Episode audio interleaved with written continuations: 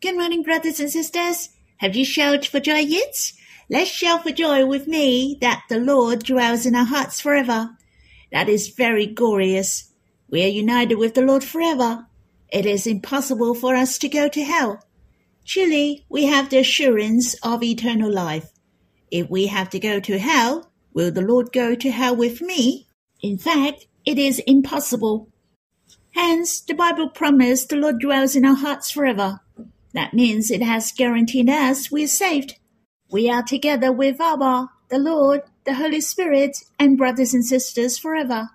Hence, He dwells in our hearts. It is worthy to shout for joy, for not only it has guaranteed that we are saved, our union with the Lord has shown that the Lord is the closest with us we can enter into his unsearchable richness of the Lord. He became our life. He is the supply of our hearts. This union also represents the union of love. He longs to have the union of love with us. No longer we are alone, and we will never be on our own. No matter where I go, the Lord dwells in our hearts. He is delighted to live in our hearts he has the deepest union with us more than all the unions in this world, deeper than all the relationships in this world. I believe you have experienced it before. Truly, the Lord dwells inside us. Our hearts are satisfied and be gladdened when we're close to Him. He transformed and nourished our hearts. He strengthened us. He is real. Let us shout for joy. It's so precious. We are united with the Lord forever. Let us sing a song to worship. One Spirit with the Lord is in Hymnal 2, Song 78. We will sing the first and second stanzas.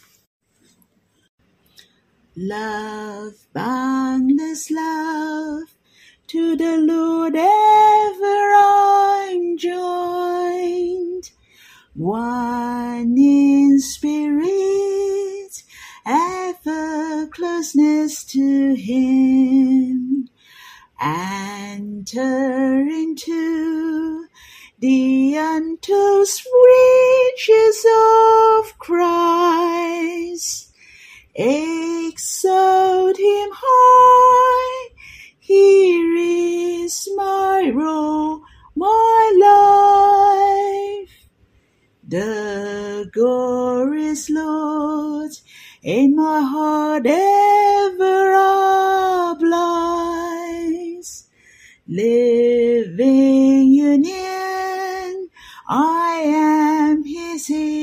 is mine. Never alone, living sweetness and night. As close as one splits not we for a. I hope you have time to quiet yourself and respond to Him, or you can sing another hymn to worship the Lord. Let's have some time to be with Him face to face. You can stop the recording and we'll read the Bible when you're done. May the Lord bless you. Brothers and sisters, we'll read in Psalm 140 to the choir master, a psalm of David. Deliver me, O Lord, from evil men. Preserve me from violent men, who plan evil things in their hearts and stir up wars continually. They make their tongue sharp as a serpent's, and under their lips is the venom of asps. Selah. Guide me, O Lord, from the hands of the wicked.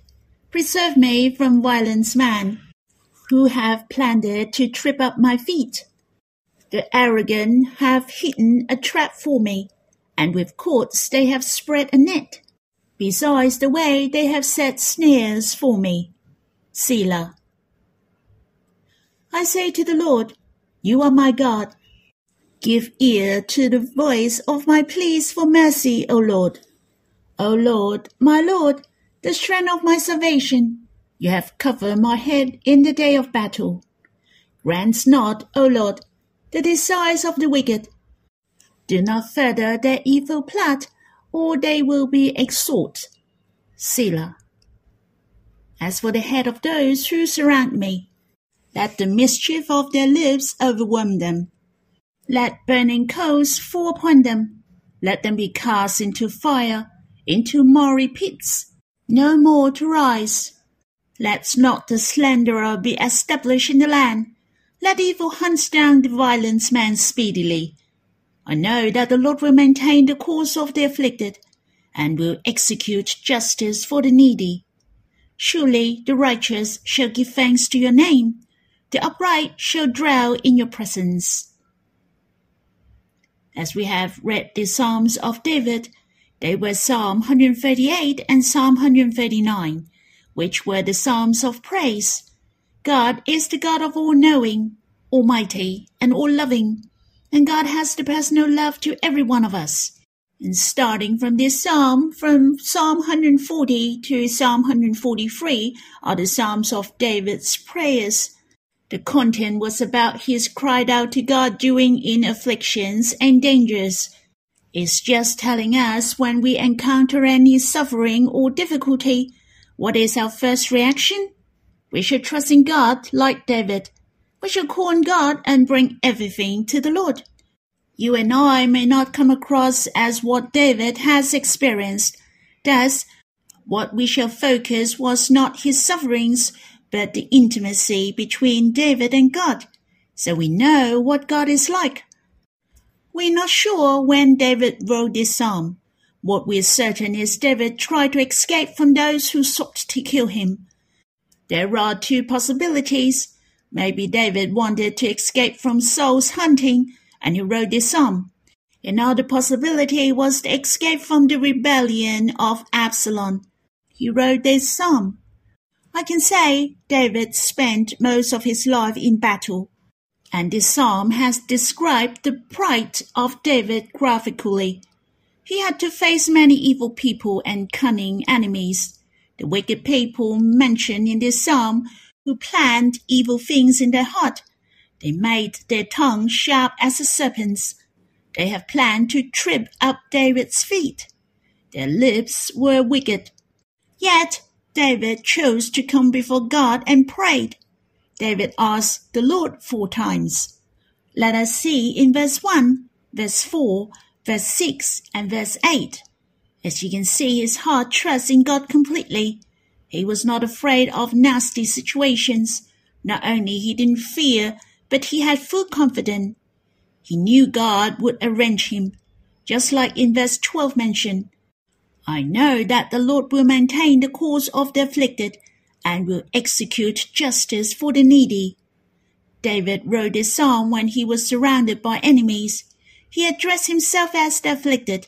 Of course, I couldn't understand deeply when I read this psalm, for I don't even consider myself the afflicted. I have never experienced the suffering as David experienced. Well, I only suffered a little before my conversion. But after I believed the Lord, I realized what I had come across before my conversion was all out of the love of God, and it was His plan. Hence, I find I was not the afflicted. Instead, I'm blessed right from the beginning. I don't need to compare with David for God has the matchless love for each of us. I couldn't write a psalm like this, yet I have my own psalm. I have my own life. I have my love journey with the Lord. David was the one who knew how to pray. He did not panic when he faced hardships and enemies. He wasn't anxious or he was gloomy. For David was close to God and he knew God. God was his strength, his song, and his salvation. Therefore, David begged the Lord four times in this psalm, and he prayed to God to save him twice. In addition, he knew God would pay attention to him, so he also mentioned, Give ear to the voice of my pleas for mercy, O Lord. And the last prayer in this psalm, Grant not, O Lord, the desires of the wicked. I treasure this prayer in my heart because David knew the heart of God and God cared for him. God protected him not just because of justice, but God also loved him deeply. He didn't want the wishes of evils to come true. David could see the personal love of God for him in any situation. What about you? What about us? Can we see the personal love of God for us at once when we encounter difficulties? We can rest in Him if it is of God. We can face everything with joy. When someone encounters difficulties, he chooses to be sad and shed tears. I don't like to be like that. I have to learn from David. I have to choose gratitude and praise when difficulties come. I shall believe that God has the best for me. Let us read in verse 6 and see what David said. I say to the Lord, You are my God. That meant David said God was his God more than once or twice. He said to God, You are my God, when he encountered difficulties again and again. Hence, the sentence, I say to the Lord's, is my favorite. I said that before. I say that now, and I will say that in the future. God is my God. I'm more blessed than David. God is my God, yet God is also my dear Abba. It's so wonderful. Although I cannot write the psalm that David wrote, even David couldn't say what I said. Have you ever read that David said, I'm a dear child of God in his psalms? No. Have you ever heard David said that God was his dear Abba? No. As you see, how blessed we are. We can name God as Abba. We're the children of Abba. God loved the Lord Jesus even as he loved us. Well, that's the fact which shakes the universe. I'm so blessed. I'd like to share with you in verse 7. I was deeply impressed by this verse. O Lord, O Lord, the strength of my salvation, you have covered my head in the day of battle. I especially enjoy the word covered. I felt warm and protect particularly. Hence, I meditate more on God who covers me. First of all, I think about what God is covering me with. What if I want to protect myself from the sun and rain? I will wear a hat or with an umbrella. You may also think what God will use to cover you. What will God use to cover you so that you will not be harmed? That's right, God uses His power, His steadfast love, and His gracious hand. The most treasurable is that God Himself came to cover me. I like to go back to Psalm 91 mention. He will cover me with His pinions, and under His wings you will find refuge. I really felt His love and warmth because God doesn't cover me with other things, but He took the initiative to come to me. He embraces me and covers me, just like a hen covers her chicks with her wings, keeping them warm and protect. Not that God is hiding me, but He's surrounding me with love. This is how He covers me. Moreover, when does God cover me? In his psalm, David said, you have covered my head on the day of battle. Of course, He's willing to cover us any time, anywhere, as long as we take refuge under His wings. Here it especially mentions the day of battle. That's when we are fighting against the enemy, when it is the most dangerous moment, when you and I are most in need. God takes the initiative to cover us. In addition, the word covered belongs to the perfect tense grammatically. It means finished. So what does it represent? It means this is a regular habit. I realize that God is always ready to protect us. Whenever something happens to me, when I'm in need or when I'm in trouble, Abba will take action. David had experienced this many times with the help of God to him. Therefore, when he wrote this psalm, he used the perfect tense. He had the assurance that God would never be a bystander. If you look at this verse in the Bible, it especially mentioned he covered my head. As we all know, the head is vulnerable. If something unexpected happens, or you are attacked by someone, the first thing you have to do is to protect your head. We know that all the soldiers must wear helmets in the battle in order to prevent the enemies from hurting their head. It's really important to protect your head. And during the spiritual battle, those who believe the Lord shall ask the Lord to protect our heads so that we're not harmed by the enemies. The Bible tells us that we wrestle against the rulers, against the authorities, against the cosmic powers over this present darkness, against the spiritual forces of evil in heavenly places.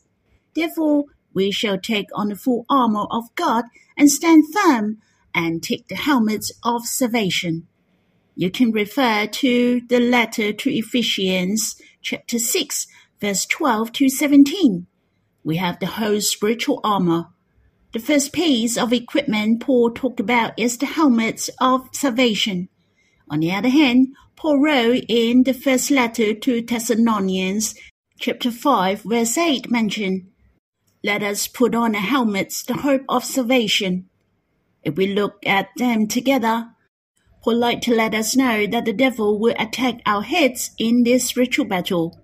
He makes us doubt our salvation and lose the hope of salvation. The devil and enemy are really vicious. They like to attack your mind, to accuse you and disturb you, and make you doubtful about the gospel and your salvation.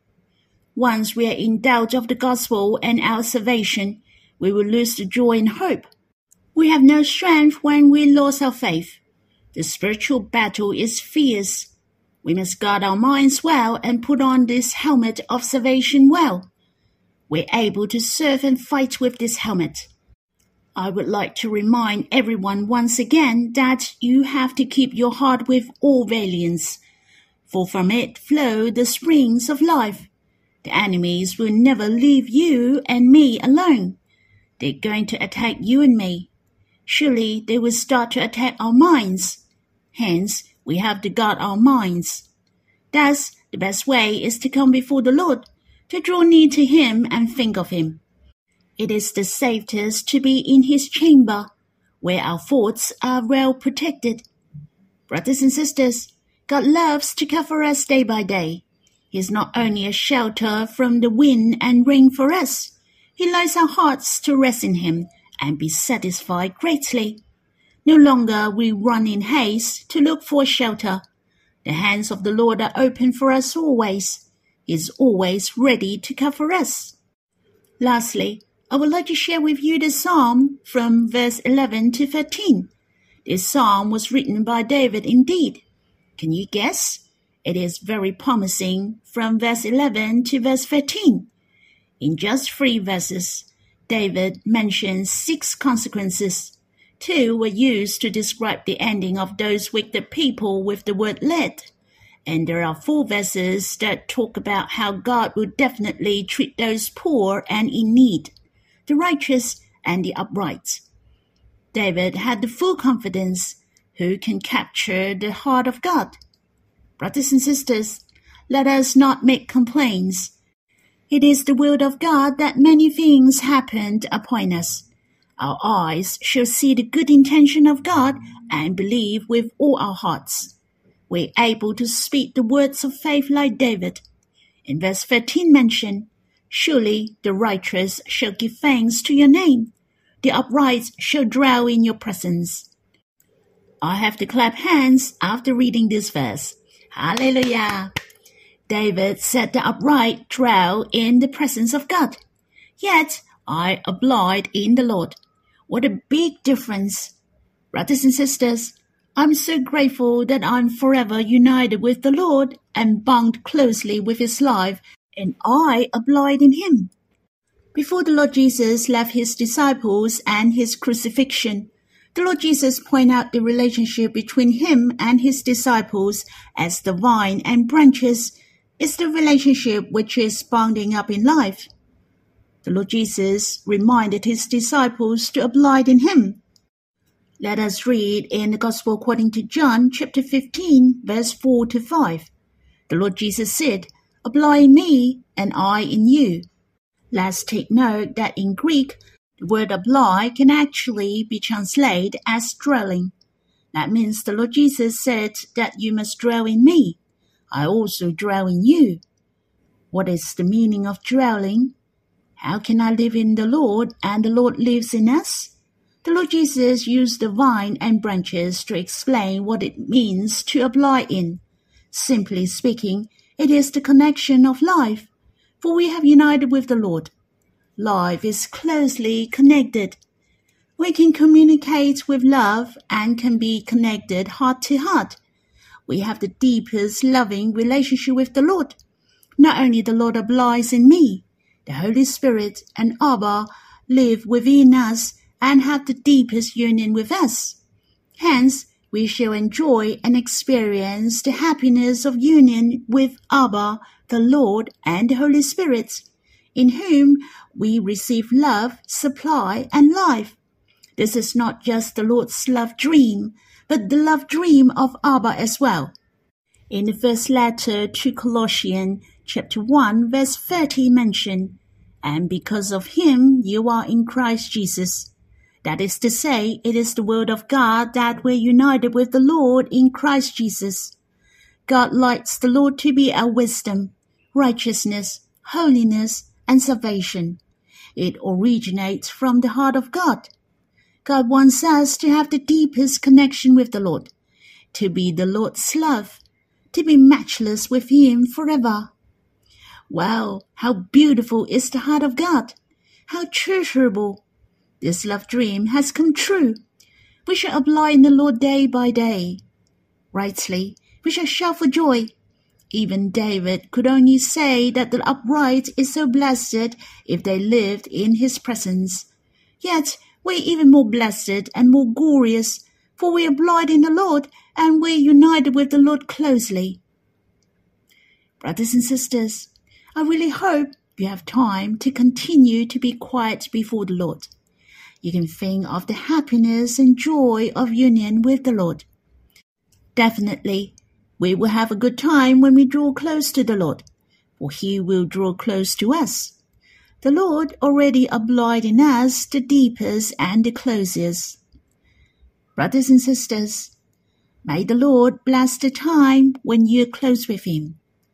I hope you have a good time and enjoy the personal love between you and the Lord. May the Lord bless you.